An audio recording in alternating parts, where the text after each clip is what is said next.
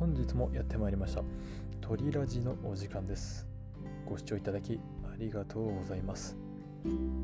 皆さんは最近コミットという言葉をよく聞くようになっていませんか？これはパーソナルトレーニングジムの CM で結果にコミットするというキャッチフレーズでも話題になりましたよね。では皆さんはこの結果にコミットするという言葉の意味をきちんと理解していましたでしょうか？少なくとも私は理解できていませんでした。そこで今回はこの結果にコミットするという意味をご紹介したいと思います。ではまずコミットという単語について詳しく見ていきましょう。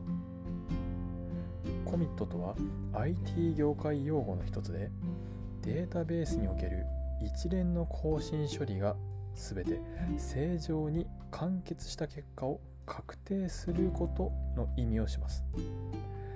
これはどういうことかというと結果が確定した状態のことを指します。そのため結果にコミットするという言葉は結果を確定させますという意味でつまり結果に責任を持つということになります。